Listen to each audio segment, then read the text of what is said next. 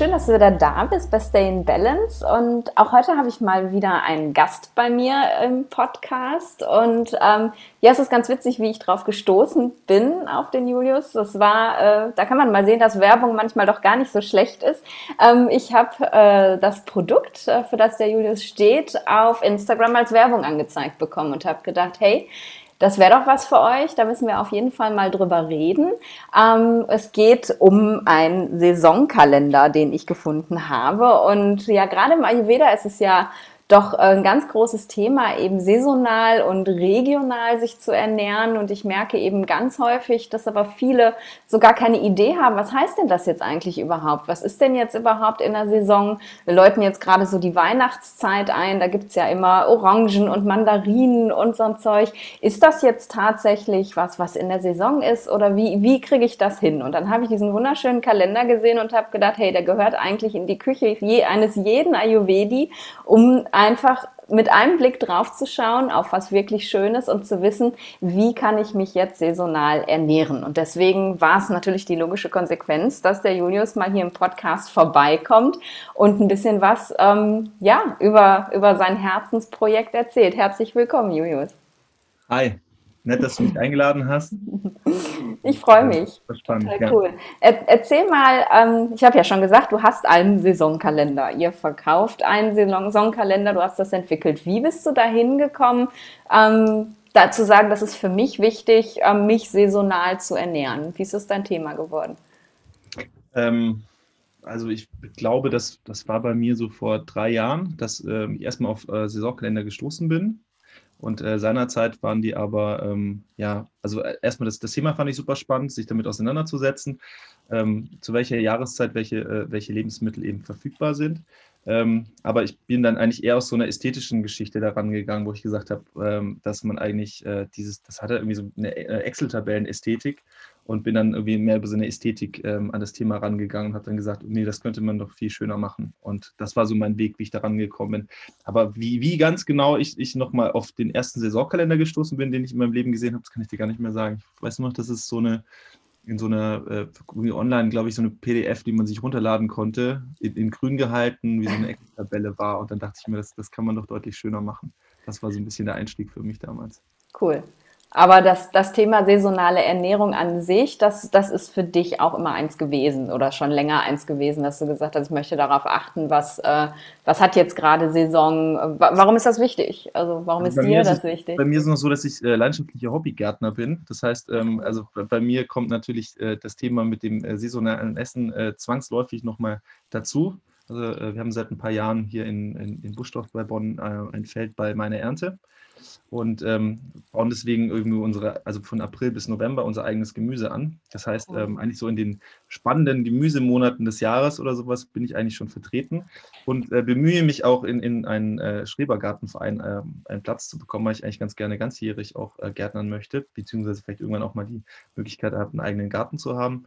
Aber ähm, deswegen ist eigentlich dieses Thema mit der, mit der saisonalen Ernährung bei mir schon zwangsläufig durch den Garten ein Riesenthema. Also da ist es sogar teilweise so, dass man einfach so viele Lebensmittel zu speziellen Jahreszeiten hat, dass man gar nicht groß noch äh, äh Lebensmittel dazu kaufen muss, weil man da eigentlich den Sommer über Selbstversorger ist. Ne? Super schön. Ja. Und, und daraus hat sich dann die Idee entwickelt, zu sagen, hey, da können wir doch mehr machen irgendwie. Mehr machen, genau. Cool.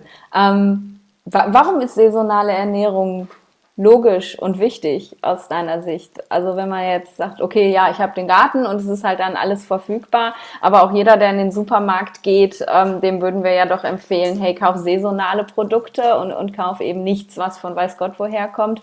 Warum? Was steckt dahinter für also dich? Ich glaube, ähm, so, gehen wir erstmal so ein bisschen von, von, von sozusagen der wissenschaftlichen Seite her, äh, heran. Ähm, äh, und dann kommt eigentlich der Aspekt, den ich viel spannender finde. Aber ähm, erstmal kann man natürlich sagen, dass Lebensmittel, die von weit ähm, her, her transportiert äh, werden müssen, natürlich eine, eine relativ schlechte Klimabilanz haben, mhm. weil man zum einen natürlich CO2 ausstößt, wenn, wenn äh, teilweise Lebensmittel auch mit dem Flugzeug äh, transportiert werden oder aber auch äh, von, von, vom Süden von Spanien dann vielleicht hierher transportiert werden. Und dazu kommt, dass natürlich häufig ähm, Obst und Gemüse dann ähm, unreif geerntet wird. Ne? Und das ist natürlich auch nochmal eigentlich ein viel größeres Thema, dass man sagt, ähm, wenn, wenn ein Lebensmittel halt unreif geerntet ist, dann hat sich eigentlich noch die ganze Kraft in, in dem Obst und Gemüse noch nicht richtig entfaltet. Und das mhm. ist dann ein Thema, wo man sagt, okay, die haben halt niedrigeren Vitamin C-Gehalt zum Beispiel oder haben einfach auch weniger Geschmack. Und das ist so ein bisschen die, die äh, ja, sagen wir mal so, die, die klassische Erklärung, wieso, wieso saisonale Ernährung ähm, Sinn macht. Aber ich finde eigentlich das spannendere Thema ist nochmal so ein bisschen, wenn man sich mit dem Thema auseinandersetzt. Entschuldigung. Wenn man sich mit dem Thema auseinandersetzt, ähm, dann stößt man darauf, dass, ähm, dass eigentlich ähm, ganz, ganz, ganz viele Sorten ein bisschen in Vergessenheit geraten sind bei uns. Und dass eigentlich total viel Vielfalt auch da ist, aber wir so durch unsere globalisierten Obst- und Gemüsekonsum halt dann irgendwo äh, sagen, im, im Supermarkt bei den weiß ich jetzt nicht, 30 Plätzen, die es gibt, da muss auf jeden Fall die Avocado mit dabei sein, da muss auf jeden Fall immer die Orange dabei sein. Und dann gibt es vielleicht zum Beispiel solche Dinge wie eine Topinambur, die dann wirklich nur noch irgendwie im gut sortierten ähm, Obst- und äh, Gemüsehandel zu finden ist oder auf dem Markt.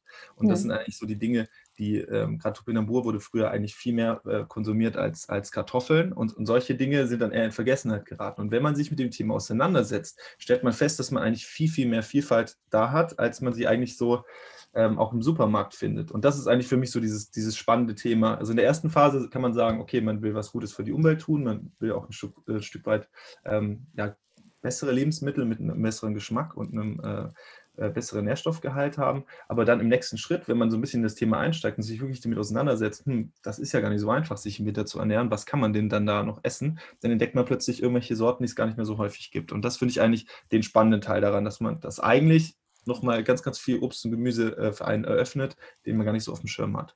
Ja, das finde ich auch super wichtig. Und das ist, das ist halt auch total das große Thema bei meinen Klienten, wenn ich sage, ja, saisonal und regional, ja, was soll ich denn dann jetzt essen? Ich kann ja jetzt nicht nur noch Kohl essen die ganze Zeit. Es gibt ja gar kein Obst und, und da fehlen wirklich so, so komplett die Ideen und, und ich sehe es eben auch, dass selbst bei den Sachen, die bei uns ja Saison haben, die nicht aus dem Ausland importiert werden, dass die meisten Leute trotzdem keine Ahnung haben, wann haben die wirklich Saison, weil äh, jetzt gerade in der, in der Herbstzeit, das ist ja noch gar nicht so richtig zum Beispiel die, die, die Kohlgemüsezeit, aber trotzdem kriegst du ja jetzt überall Kohl und eigentlich auch den ganzen Sommer über und immer. Also also es ist immer alles verfügbar irgendwie. Und dann rauszufinden, okay, was hat denn jetzt wirklich Saison? Ähm, ja, das, das Erlebnis habe ich halt auch gemacht. Ne? Dann gibt es ganz viele hässliche Kalender, die du dir irgendwie auf deine Handy laden kannst, die voll unübersichtlich sind und dann macht man es irgendwie doch nicht und hofft, dass es irgendwie so hinhaut. Ne? Das finde ich cool. Und ähm, ja, und auch, dass man das? mal so feststellt, irgendwann ist halt auch mal die Tomatenzeit vorbei, ne? Ja. Also, das, ist, das, ist, irgendwie auch so, so, so, so ein Ding. Ähm, das finde ich irgendwie so, auch da mal zu sagen, so, ja, vielleicht auch einfach mal ein Stück weit dazu verzichten und zu sagen, okay, aber was gibt es denn sonst noch? Irgendwie, was ja. ist denn noch dran? Und, ja, es erweitert so voll das Spektrum irgendwie, ist voll schön. Eigentlich finde ich es schon, schon gut, weil man dann irgendwie auch sagt, okay, naja, gut, also ich meine, klar, jeder denkt jetzt irgendwie im, Winter nur Kohl, aber es gibt auch andere Sachen.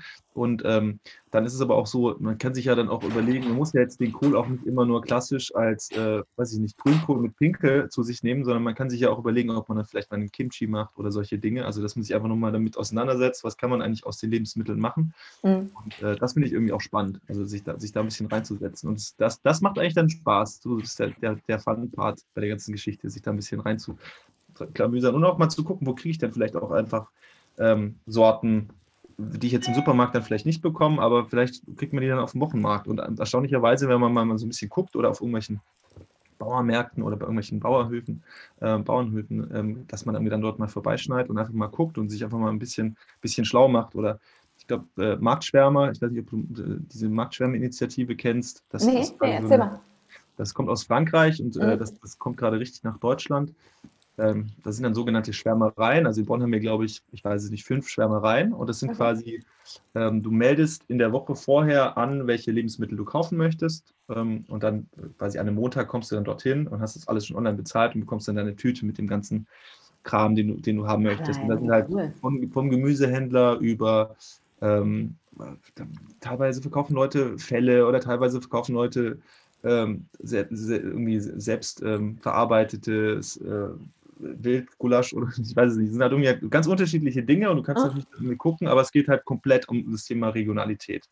Cool. Und auch einem Schwerpunkt auf ähm, ja, saisonalen Dingen. Und das ist dann so ein bisschen das, wo man, wo man langsam so merkt, okay, ähm, da gibt es eigentlich schon ein Angebot, weil, weil die Nachfrage auch da ist, die Leute wollen das und deswegen mhm. gibt es in dem Bereich auch immer mehr. Und ja, da einzusteigen, ähm, dann merkt man plötzlich, so wild ist das Ganze gar nicht und es kostet auch kein Vermögen, sich ähm, regional und saisonal zu ernähren.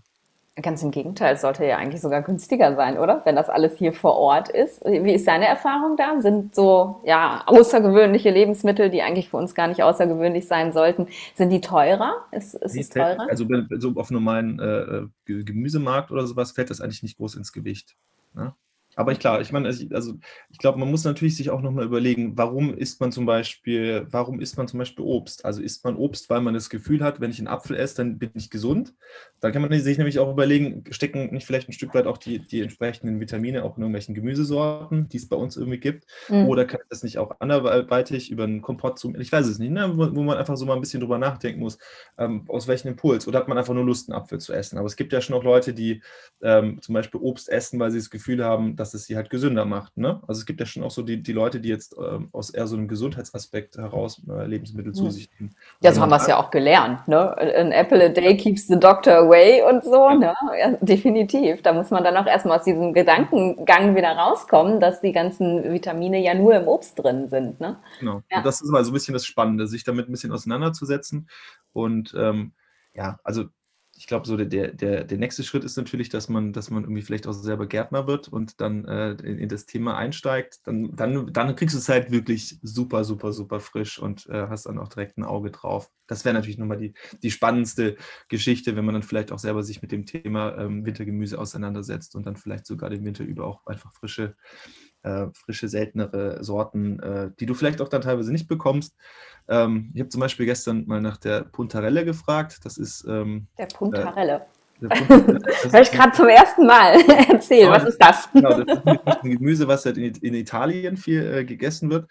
Und da, da meinte der dann, das ist zu exotisch. Aber das sind so Sachen, das würde mich jetzt zum Beispiel wiederum als Gärtner dann interessieren, vielleicht auch irgendwelche Dinge, die es dann vielleicht irgendwie eher so in Italien oder in, in, in, ähm, ähm in der ähm, nicht doof, in der äh, italienischen Schweiz äh, gibt, dass man dann vielleicht mal bei solchen äh, Dingen sich dann überlegt, okay, kann man die vielleicht nicht auch ein Stück weit hier mal anbauen den Winter über und ähm, ja, da mal so ein bisschen einsteigt.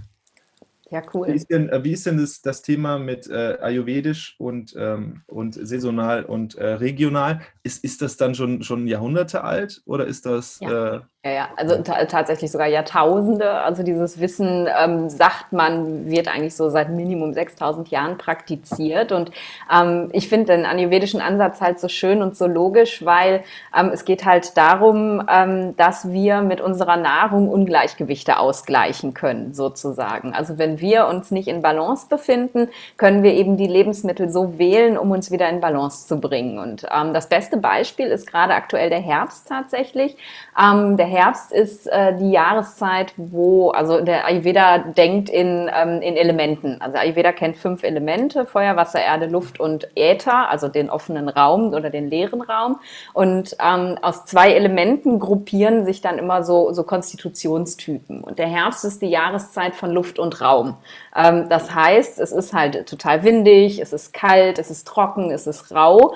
Ähm, und wenn dieses Wetter auf uns einwirkt, dann ähm, entsteht darauf äh, daraus eine Dysbalance. Also wir kommen ins Ungleichgewicht, wir merken auch, uns ist ständig kalt, die Haut ist trocken, äh, die Haare sind trocken, wir werden unruhig innerlich, also so herbstlich halt. Und ähm, dann sagt Ayurveda halt, die Natur bietet dir immer genau das, was das gerade ausgleicht. Und das sind ja jetzt im Moment gerade die Wurzelgemüse. Ne? Und Wurzelgemüse haben jetzt Saison ähm, und Wurzelgemüse kommen halt aus der Erde, darum sind sie eben aus ayurvedischer Sicht sehr erdend. Und Wurzelgemüse haben meistens einen süßen Geschmack aus ayurvedischer Sicht. Ähm, und die süße Geschmacksrichtung gleicht eben so dieses kühle ähm, und instabile, was eben der Herbst mit sich bringt, aus. Und so ist es eben genau, dass halt ähm, das, was gerade Saison hat, genau das ist, was für uns gut ist, sozusagen. Also gar nicht auf Ebene von Vitaminen und Nährstoffen, sondern wirklich auf Ebene von Nährung. Und genauso ist es dann eben im, im Sommer auch. Im Sommer ist halt ne, viel Feuer da und dann ist es, ähm, sind es eher eben so diese leichten Sachen, die, äh, die der Körper braucht, um eben dieses Feuer zu kühlen und auszugleichen. Ne? Im Sommer Gurken zum Beispiel sind halt Lebensmittel, die einen sehr kühlenden Effekt haben auf den Körper ähm, und die wachsen halt nicht im Winter, weil die brauchen wir nicht im Winter. Im Winter sind wir schon kühl genug und das ist so der ayurvedische Ansatz und deswegen finde ich es halt ja so spannend, dann wirklich auch zu sehen, ähm, es stimmt einfach. Ne? Also wenn ich ja, jetzt auf viel, den Kalender ähm, gucke. viel Wasser ein Stück weit, ne? wenn man sich überlegt, ja. eine, eine, Gurke oder auch eine Tomate, die sind ja, wenn man, wenn man sich jetzt nicht mal so von der äh, wenn man wahrscheinlich auch da die, die, Feuchtigkeit rauspresst oder so, kommt da natürlich deutlich mehr raus, wie jetzt ähm, aus einer Karotte oder so. Oder ja. Ja, ja, genau, ganz pragmatisch. Ne? Und das braucht es halt tatsächlich in der Jahreszeit. Und das brauchen wir halt jetzt ähm, eher über eine andere Komponente, ne? eher über dieses Wärmende, was eben so das Wurzelgemüse hat im Moment. Und, ähm, Und äh, ja. Zubereitung spielt das eine Rolle? Also ist, ist, geht es auch um so Themen wie Rohkost oder, oder dass es halt irgendwie gekocht werden muss? Spielt das auch eine Rolle? Weil das verändert ja auch die Struktur nochmal von. Ja, ja. Also äh, generell ist es im Ayurveda so, dass wir sagen, ähm, dass gekochtes Essen besser verdaulich ist als rohes Essen. Also rohes Essen kannst du halt nur gut verdauen, wenn, ähm, ja, wenn du dein Verdauungsfeuer, sowas haben wir im Ayurveda, wenn das sehr, sehr gut funktioniert. Und das ist eben meistens dann im Sommer. Ähm, und deswegen kann man im Sommer halt eher auch mal Rohkost essen. Und im Winter geht's wirklich eher darum, alles möglichst gekocht zu essen. Also der ayurvedische Blick da drauf ist halt nicht so, ähm, wenn du es kochst, dann verliert das irgendwie äh, seine Nährstoffe oder so. Also das kennen wir so gar nicht. Das haben wir im Westen ja viel. Deswegen haben ja viele irgendwie diese Idee, sie dürften nur Salat essen oder so, weil sonst eben die ganzen äh, Vitamine irgendwie verkocht sind. Und so, so eine Sicht haben wir im Endeffekt gar nicht. Also jetzt gerade geht es wirklich um Kochen, um warm, äh, ne, warme Eintöpfe mit viel Gemüse und so. Und genau. Wie, wie, wie seht ihr das so? Was die Rohkost angeht? Ja, ich habe ich hab ja, hab ja noch, ähm, also ich bin ja auch äh, bei dem Thema ein, ein riesengroßer Lernender. Mhm. Und wir haben ja ähm, einmal im Monat so eine, äh, nee, zweimal im Monat so eine Instagram-Kochsendung mit äh, zwei Köchen und ähm, Cool. Da ist ja so, so äh, da höre ich dann immer so ein bisschen zu, weil die, die Roxy ist halt nicht nur Köchin, sondern auch äh, Ernährungsberaterin. Äh, die, die kommt dann natürlich immer sehr stark über so eine wissenschaftliche Seite. Und da finde ich es mhm. einfach super spannend, wie man teilweise dann sowas wie Öl braucht, um dann halt irgendwie Dinge aufnehmen zu können. Äh, und und äh, das ist dann für mich irgendwie ja. auch, und dann sitze ich aber auch irgendwie auch da und bin ein Lernender und finde es dann total interessant, äh, ja, wie man sich so dem Thema aus unterschiedlichen Richtungen her annähern kann. Mhm. Ja, aber trotzdem ist es halt cool, dass äh, ja sowas wie Ayurveda ne, kommt aus Indien, hat mit uns eigentlich erstmal gefühlt gar nichts zu tun, äh, hat aber eben genau die gleichen sinnvollen Ansätze irgendwie wie ja wir hier auch, ne? Und und es lässt sich einfach übertragen, ne? Bei uns wächst das in der Saison, was wir gerade wirklich auch brauchen und das ist eben zeigt, dass es halt nicht von irgendwo her ist, sondern dass es überall anwendbar ist. Und äh, ja, deswegen fand ich euer Thema so spannend. Has, hat das denn viel Recherche äh, gekostet, zu, daraus zu finden, okay, welche Gemüse wollen wir jetzt überhaupt drauf haben auf dem Kalender und wann haben die Saison? Oder? Also ich habe mich am Anfang ein bisschen orientiert an, an äh, bisherigen ähm, Saisonkalendern. Also ich habe erstmal ich glaube, einfach alles, was ich gefunden habe, erstmal mir angeguckt und habe mhm. geschaut, welche Sorten sind da mit drauf und habe dann äh, ja, ganz stumpf eine Excel-Tabelle gemacht und habe dann einfach mal so geguckt, was ist da alles drin. Und habe dann, ähm, irgendwann haben wir das natürlich ein bisschen eingedampft, weil wir, wir mussten halt aus, also wir haben ja irgendwie acht Zeilen und acht Spalten, damit mhm. es halt so schön aussieht auf dem Plakat, auf dem, auf dem ewigen ist das jetzt nicht mehr so ein Thema, deswegen haben wir auch dort mehr Sorten. Aber ähm, das war so ein bisschen so, so der Anfang und dann fängst du halt eben an äh, zu gucken, okay, was gibt es für Daten, was gibt es für Quellen und ähm, dann quasi je, je seltener die, äh, die Sorten sind, desto schwieriger ist es dann halt auch, auch äh, äh Informationen zu finden. Und bei uns, wir, wir geben ja auch noch die Lagertemperatur an. Das heißt, mhm. es hat auch noch irgendwie erstmal ähm, dann, dann irgendwo Quellen finden, wo, wo, dann die, die Lagertemperatur angegeben ist für das Obst und Gemüse. Und das war dann schon, schon viel Arbeit, ne? sich, sich das dann irgendwie äh, rauszuklamüsern, weil es muss ja ein Stück weit schon auch fundiert sein. Ja. Und dann geht es natürlich, also wir schreiben ja auch auf unseren Plakaten, dass es halt ähm, äh, letzten Endes ist das ja auch, auch keine Gewähr, sondern ein Stück weit ähm, ist es ja so, dass äh, der Klimawandel spielt eine Riesenrolle. Es spielt einfach irgendwie Jahr für Jahr, wenn du so einen Jahrhundertsommer hast, sind natürlich Obst- und Gemüsesorten auch zu einem anderen Zeitpunkt reif. Aber ich ja. glaube, Orientierung ist es schon sehr, sehr gut, was wir machen und es ist schon sehr treffend. Ähm, aber ich glaube, man, also auf den Tag könnte man natürlich, könnte man solche Daten noch nicht erheben, weil es natürlich davon abhängt, in welcher Region lebt man. Ja. Und ähm, ja, aber ich denke so als, als, äh, als Orientierung, das haut schon hin. Ja, cool. Und, und kriegt ihr Feedback so von den Leuten, die euren Kalender gekauft haben? Melden die mal zurück, ob das was in ihrem Leben verändert hat? Also wir, wir, wir, kriegen Feedback, dass die Leute sehr, sehr schön finden ähm, und auch ab und zu mal, ne, also wir, hatten zum Beispiel mal einen Fehler drin auf, den, auf den ersten Saisonkellern, das haben wir dann bei den neueren Drucken dann äh, verändert. Zum Beispiel hatten wir bei äh, Kartoffeln als Lagertemperatur 0 bis 2 Grad. Aha. Und ähm, das äh, ist jetzt, glaube ich, äh, sieben, was ich weiß gar nicht mehr genau, wie viel haben wir denn gerade? Hm, wir haben gerade sieben bis neun Grad. Und es ist wohl so, wenn, wenn Kartoffeln zu kalt gelagert werden, dann ähm, entwickeln die irgendwie so Zucker.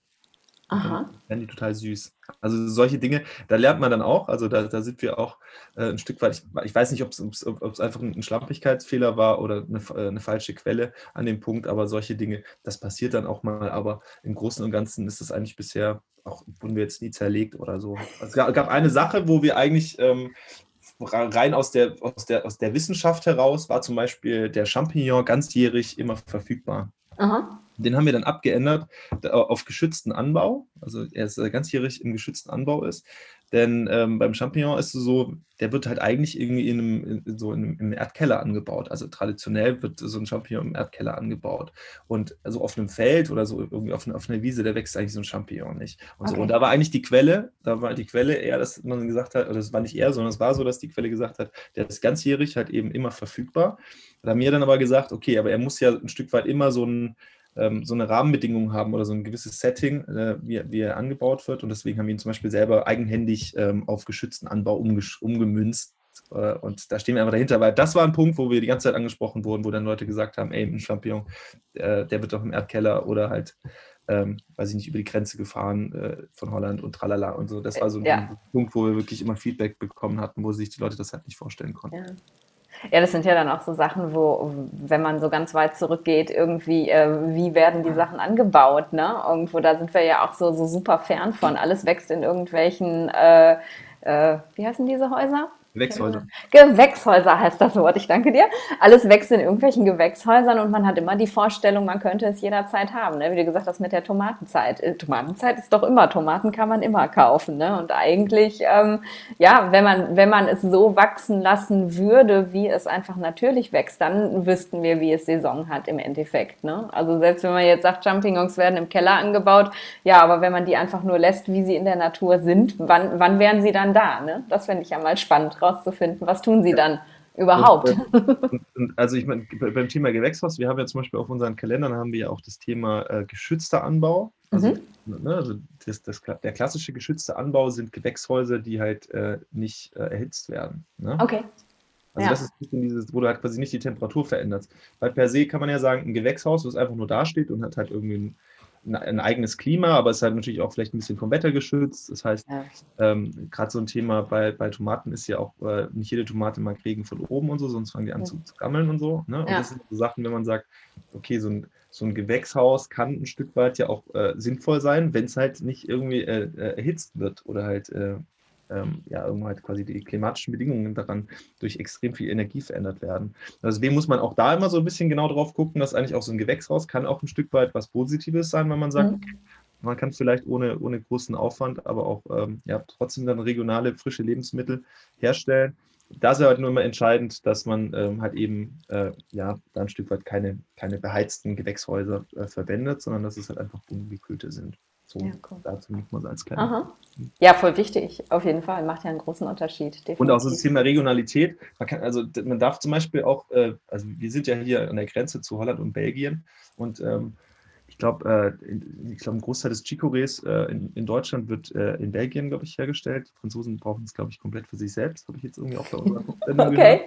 gehört. Und ähm, da muss man natürlich dann auch sagen, also Regionalität, das, es ist jetzt irgendwie auch dem Hamburger nicht, nicht geholfen mit, wenn er vom Bodensee aus dann seine Äpfel bekommt, sondern er sollte irgendwie auch gucken, dass er es im Hamburger Land bekommt. Oder ja. ähm, jetzt bei uns ist, kann, kann, natürlich zum Beispiel ein Chicorée aus Belgien, kann natürlich, ein, kann natürlich trotzdem irgendwie ein regionales Thema sein. Also ich glaube, man darf das auch nicht zu sehr auf Ländergrenzen betrachten, mhm. das Thema, sondern muss sich wirklich damit ein bisschen auseinandersetzen, wie weit sind wirklich die Lieferwege und das kann auch dann teilweise aus dem Ausland auch äh, vielleicht besser sein als aus, aus ja. der komplett anderen Ecke von Deutschland. Okay.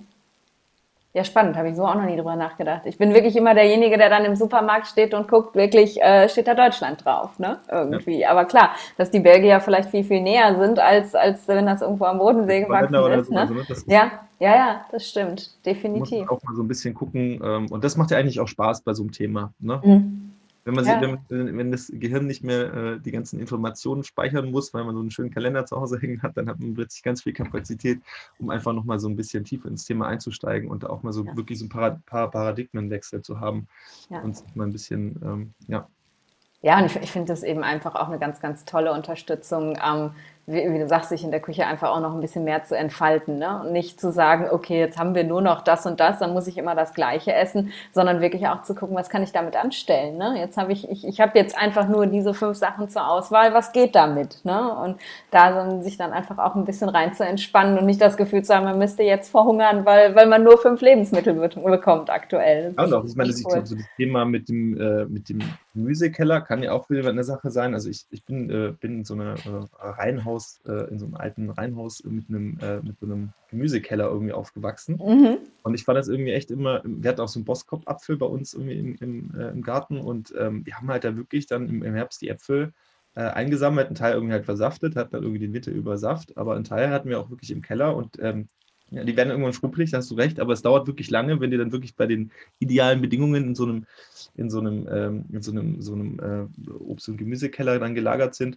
Aber das sind zum Beispiel so Dinge, da, da, kann man ja auch dann langsam mal sich überlegen, was ist denn eigentlich, wenn man, wenn man Kartoffeln vielleicht einfach noch mal ein bisschen lagert und äh, ja. äh, ich meine, so ein Thema wie irgendwelche ähm, Erdkeller oder sowas, das kommt jetzt langsam wieder, ne? wo die Leute halt vor 100 Jahren noch genau so ihr, ihr Gemüse irgendwann halt durch den Winter gebracht haben ähm, solche Dinge kommen jetzt dann langsam wieder. Und ähm, das ist auf jeden Fall spannend und äh, irgendwie schön, dass die Menschen sich darum Gedanken machen.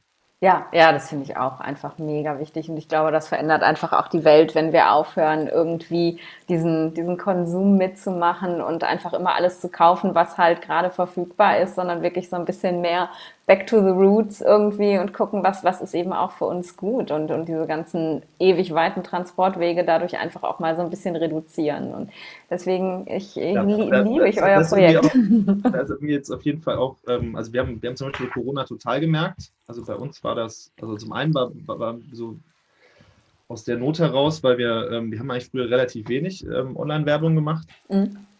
Und unser, unsere Idee war eigentlich eher, dass wir gesagt haben, äh, wir versuchen viel mit, äh, mit dem Einzelhandel zu machen und haben halt irgendwo so ein Händlernetz in Deutschland aufgebaut, sind immer noch dran, weil wir eigentlich in, in jeder großen Stadt eigentlich einen Laden haben wollen, wo die Leute dann halt irgendwie halt auch vor Ort, das gehört irgendwie auch zu dem Thema Regionalität, finde ich, dass ja, man auch vor Ort auch den, den äh, häufig äh, inhabergeführten Einzelhandel dann eben unterstützt.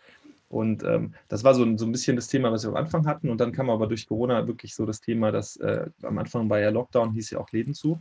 Mhm. Und heute haben die, äh, die Läden auch bei uns dann nicht mehr bestellt. Und wir merken das bis jetzt, dass eigentlich so dieses, dieses Einzelhandelsthema, was wir am Anfang so verfolgt hatten, dass es immer noch äh, ziemlich lahmt, weil einfach auch viele Leute dann, glaube ich, ja, ich hoffe, dass die einfach jetzt ein, ein gutes Weihnachtsgeschäft haben. Ja. Aber das, da hat man schon krass gemerkt, dass da, dass es da weniger wurde. Und dann haben wir so ein bisschen mit, dem, mit der Online-Werbung mehr angefangen, haben dann aber gemerkt, dass äh, wir dadurch natürlich einen, einen brutalen Nerv getroffen hatten, weil das Thema war, okay, wir sind irgendwie in einer globalisierten Welt, wie groß können eigentlich Lieferketten sein? Also dort haben sich zum einen mit dem Thema auseinandergesetzt. Ja. Dann war natürlich das Thema ähm, Ernährung, also ich möchte gesund sein, ich möchte irgendwo halt äh, irgendwo in so einer ja, in so einer Dauerkrise möchte ich auf jeden Fall irgendwie einen gesunden Körper haben. Das mhm. war ein Thema. Und dann waren natürlich die Leute irgendwie alle zu Hause. Und das heißt, ähm, die waren zu Hause, haben irgendwie alle selber gekocht, weil ins Restaurant konnte es auch nicht gehen. Ja. Und dann war natürlich das Thema, super präsent. Irgendwie war das dann so, dass wir an so einem Thema gearbeitet hatten und plötzlich kam so aus allen Richtungen, ist es dann irgendwie uns eigentlich völlig in den Schoß gefallen. Das war irgendwie super gut, das Thema. Und ähm, ja, irgendwie hatte man da irgendwie in, in, der Situation Glück, aber auf der anderen Seite irgendwie auch total schön, ne? wie, wie, wie, wie äh, wichtig dieses Thema dann auf einmal auch mal wurde, ne? wo man gesagt ja. hat, okay, oh, was ja. ist denn, wenn jetzt irgendwelche Lieferketten nach, nach Lateinamerika oder so äh, versiegen? Ja, werden wir dann alle an Skorbut sterben, weil wir keine Vitamine haben oder können wir uns anders ernähren? Ne? Gibt es denn ein, ein, ein saisonales Obst im Winter? Ähm, das habe ich mich schon immer mal gefragt. Ja, ich, ich, ähm, ich, wurde gestern etwas gerügt. Ähm, und zwar hat eine, eine, ähm, eine Freundin, ich habe nämlich auf den, auf den 101 Sorten die Mispeln dem Sommer zugeordnet und die meinte, es, das wäre so die Mittelmeermispel und es gäbe aber auch eine deutsche Mispel, die aber noch hart sei. Das heißt, die, die würde wohl noch kommen.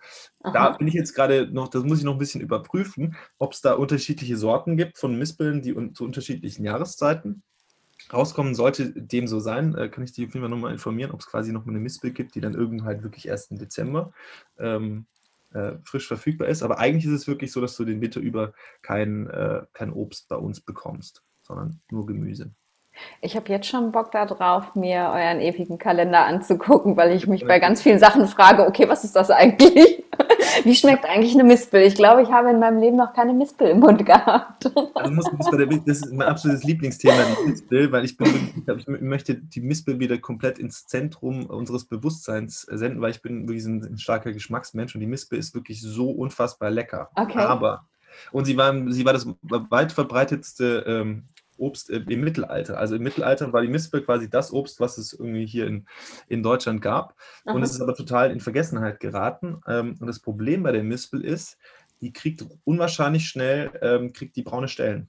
Die okay. kannst du essen, also die sind ein Stück weit, äh, sind nichts, was, wo man sagt, auch so geschmacklich verändert das groß was oder sind irgendwie schlecht. Aber wir sind halt so konditioniert, dass wir auf äh, braune Stellen halt eben super sensibel reagieren. Ne? Und am Anfang ja. auch irgendwie so Misping sein, so, oh, ich will es nicht probieren, weil ich irgendwie hatte das Gefühl, die, die wären halt schlecht. Aber das ist natürlich ein Imageproblem von so einem Obst, wenn man sagt, okay, stell dir mal vor, du hast diesen Supermarkt und du hast dann irgendwo an jeder Seite irgendwie eine kleine braune Stelle. Kauft ja keiner. Das ja. wird keiner kaufen. Und das ja. ist so das Problem der Mispel. Aber es ist geschmacklich total irre. Also es ist irgendwie eine leichte Säure, es hat eine Süße, es ist, äh, hat so eine Konsistenz wie so ein bisschen wie so ein Pfirsich und hat innen drin auch ganz, ganz schöne, äh, ich glaube, zwei oder drei äh, glatte große Kerne innen drin und so. Und es macht total Spaß, irgendwie die, diese Mispeln auch zu brechen und dann, dann zu essen. Und ähm, ja, super, super toll. Ich habe Gott sei Dank eine Freundin in der Bonner Altstadt, die hat einen Mispelbaum. Und ähm, da dürfte man immer mit dem Körbchen im Sommer mal vorbeikommen und ein bisschen absammeln, weil äh, cool. das ist natürlich auch immer der Wahnsinn, wenn so ein Baum in der Pracht steht. Und ähm, du hast dann halt irgendwie diese drei, vier Wochen oder sowas, dann musst du halt alles ernten und dann musst du es halt entweder essen oder verarbeiten. Ne? Das ist natürlich Aha. auch ein Thema. Dann muss man halt die Kompott machen und Marmelade und so. Ja. Jetzt hast du mich voll angefixt. Ich will jetzt Mispeln. ich, ich gehe gleich Mispeln kaufen, äh, wo auch immer. ich habe gestern, äh, hab gestern, auf dem Wochenmarkt ich ähm, schwarzen Rettich oder auch Winterrettich genannt, habe ich gekauft. Und das, das habe ich zum Beispiel auch eine Sache, die ich noch nie in meinem Leben äh, vorher gekauft habe und bin da jetzt total gespannt, was irgendwie wie das schmeckt. Und ähm, Sieht total abgefahren aus. Einfach ganz schwarz. Und ähm, ich habe es noch nicht gegessen, aber also selbst ich bin da ein Stück weit durch mein Projekt auf an irgendwie, äh, stoße dann jetzt so auf Dinge, wo ich sage, boah, witzig, irgendwie habe ich jetzt auf dem Kalender drauf, habe ich so aber noch nie bewusst gegessen. Und gucke ich mir mal an. Also ich bin da auch noch am, am Erforschen. Und das ist ja eigentlich gerade das, wo man sagt, äh, da macht es dann Spaß, wo man sagt, ja. witzig, gibt es irgendwie auch noch. Total schön. Ich bin völlig begeistert. Und es gibt euren Kalender für die Wand. Also ich kann mir den in einen schönen Bilderrahmen packen und an die Wand hängen. In Farbe habe ich gesehen und in Schwarz-Weiß. Aber es gibt auch noch ein anderes Projekt, hast du mir gerade erzählt. Das ist dieser, dieser ewige Kalender. Das ist dann, wie stelle ich mir den vor? Das, ist, äh, das Format ist A4 mhm. und es ist ähm, ist wie so ein Ringkalender, also okay. wie, wie so ein Notizblock mit, mit so Ringen an der Seite, den du ah. eben an die Wand hängst, wie so einen normalen äh, Monatskalender. Ähm, aber ewiger Kalender, weil wir halt eben auf die, ähm, die Tage unterm Jahr verzichten, sondern eigentlich uns nur auf das Gemüse konzentrieren. Und deswegen kann man natürlich nach Dezember wieder den Januar aufklappen und so Ach, cool. geht man halt quasi ewig, ewig damit durch die Zeit. Das ist so die Idee. Und der, wir haben den jetzt in A4 rausgebracht, weil ähm, ja, einfach manche Leute, gerade so eine WG-Küche, hat dann auch selbst mit unserem kleinsten Format A3 manchmal noch ein Problem. Mhm. Und jetzt haben wir so eine, eine kleine Adrette-Lösung äh, gefunden, ähm, die aber halt nochmal viel, viel mehr, viel, viel mehr Sorten anzeigt, als es, der, als es das Plakat macht. Super cool. Und dann kann ich jeden Monat einfach, habe ich meine Seite aufgeschlagen und weiß genau, was ist jetzt genau, gerade und richtig toll werde ich auf jeden Fall alles, alles, alles in den Show Notes verlinken, damit man das findet. Und ich glaube, dass das wirklich eine ganz große Inspiration ist für äh, alle, die, ja, für sowieso alle, aber eben für alle, die super Interesse am Ayurveda haben, sich da einfach zu unterstützen und zu gucken, ja, was kann ich jetzt gerade essen, was gibt's? Und ähm, da war ganz viel, viel Wichtiges für mich dabei. Und ich freue mich total, dass äh, wir aufeinander gestoßen sind, sozusagen. Und Sehr schön. Ja, total cool. Ich danke dir total für deine Zeit. Ist noch was, äh, wo du sagst, boah, das will ich jetzt unbedingt noch sagen zum, zum Thema Saison, Saisonkalender, saisonales Essen? Nö. Cool. Aber vielleicht, vielleicht für dir noch einen kleinen Tipp, äh, ayurvedisch, äh, wie komme ich gut durch den äh, Herbstübergang zum Winter? Was ist so die, die, die, die next, das nächste Thema der Ernährung, was ansteht, nachdem der Herbst in den Winter Mhm, übergeht? mhm. Also äh, der Winter ist eben tatsächlich die, also der, der frühe Winter bleibt äh, in, in dem gleichen Thema wie der Herbst, der späte Winter und der frühe Frühling, das ist so die Zeit ähm, von den Elementen Erde und Wasser. Das heißt, ähm, um das eben auszugleichen, sollte man an der Stelle dann tatsächlich schon wieder aufhören, zu viele Wurzelgemüse zu essen, weil sonst würde man eben dieses Erdelement noch verstärken, was sowieso schon da ist. Und das ist wirklich die Zeit, wo es eher anfängt, so mit dem grünen Blattgemüse Gemüse. Ähm, und da also eher so ein, so ein bisschen eine leichtere Komponente reinzubringen ins Essen und wirklich viel, viel grünes Essen ist es tatsächlich ganz gut und auch eher so ähm, ja in Richtung bitter, also nicht mehr so diese Süße, die man so im Herbst und im frühen Winter hat, sondern es geht wirklich eher in leicht und in bitter. Und auch die ähm, Art, wie man sich ernährt, ähm, sollte halt ein bisschen leichter sein. Also wirklich mehr Eintöpfe und Suppen und sowas, weil wir eben sonst diese Schwere aus der Natur mitnehmen und ähm, genau, uns die dann in uns noch verstärken würden. Okay, das heißt, ähm, zum Beispiel, also für mich ist immer so ein bisschen das Initial, ist immer sowas auch wie Bärlauch. Das beginnt ja dann so im, im März oder sowas. Mhm. Geht ja eigentlich dann auch ein bisschen in die Richtung, ne? wo man sagt, so die Genau. erste, das erste Grün, irgendwie, was man so entdeckt, was vielleicht auch noch so ein bisschen durch, durch den letzten Schnee durchblitzt oder so, dass das dann quasi. Das äh, ist macht den- perfekt. Den Anfang. Perfekt. Richtig. Wunderbar. Super. Cool. Julius, vielen, vielen. Dank für deine Zeit. Und Ja. ja, wünsche euch weiterhin viel Erfolg und ich äh, werde das beobachten und ich bin mega gespannt auf alles Neue, was da kommt. Cool. Ich wünsche dir eine gute Zeit, ne? Danke dir, mach's gut. Dann, tschüss. Tschüss.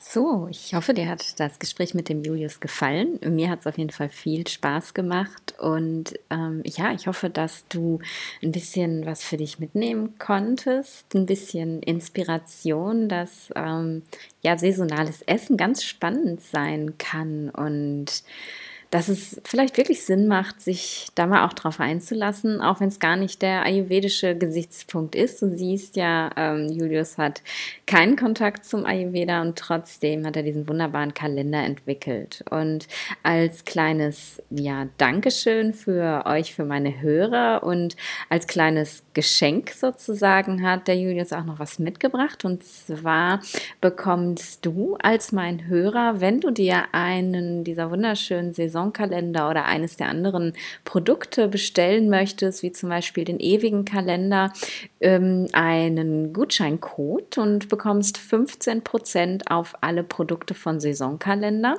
Der Gutscheincode lautet Nadine15 und Nadine alles in Großbuchstaben 15 einfach hinten dran. Den schreibe ich dir natürlich gerne auch noch in die Show Notes rein und dieser Code ist bis zum 22.12. gültig. Das bedeutet, du hast jetzt noch ganz viel Zeit, ähm, ja, wunderschöne Weihnachtsgeschenke für dich und deine Lieben zu shoppen bei Saisonkalender und ja, ich finde es ich find's mega cool und ähm, mein Saisonkalender hängt jetzt schon bei mir in der Küche und da freue ich mich wahnsinnig drüber. Ich freue mich, dass du bis hierhin dabei geblieben bist und wir, ja, würde ich sagen, hören uns in der nächsten Woche einfach wieder. Und bis dahin, stay in balance.